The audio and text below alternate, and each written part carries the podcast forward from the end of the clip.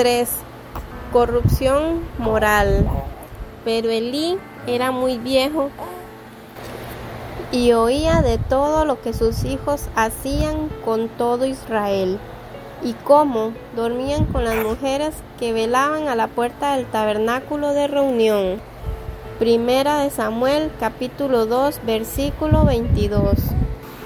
Ofni y Fines, los hijos de Eli, habían traspasado el límite del respeto, al punto tal que fornicaban con las mujeres que cuidaban las puertas de la casa de Dios.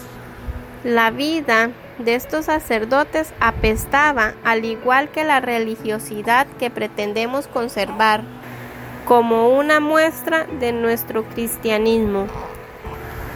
La religión esconde inmundicia bajo las vestiduras. Por esa razón es que el orgullo religioso nos hace errar. Nos hace creer que somos mejores que otros porque no hacemos ciertas cosas y porque sí hacemos nuestras tareas cristianas.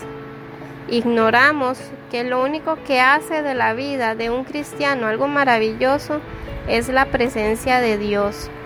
Si ignoramos esa presencia, apagamos la llama, enterramos ese santo altar y estaremos hundidos en la suciedad del pecado.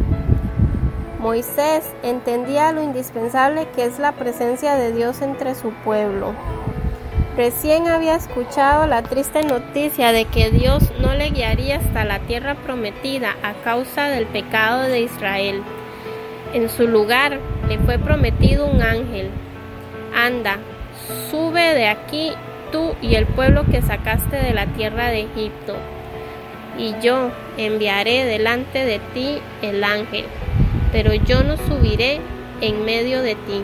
Éxodos capítulo 33 versículos del 1 al 3.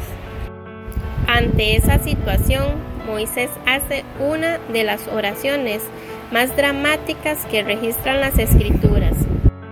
En su intercesión, el líder de la nación le responde al Señor, mira, tú me dices a mí, saca a este pueblo y tú no me has declarado a quién enviarás conmigo. Si tu presencia no ha de ir conmigo, no nos saques de aquí. ¿Y en qué se conocerá aquí que he hallado gracia en tus ojos, yo y tu pueblo, sino en que tú andes con nosotros? Éxodos capítulo 33 versículos del 12 al 16.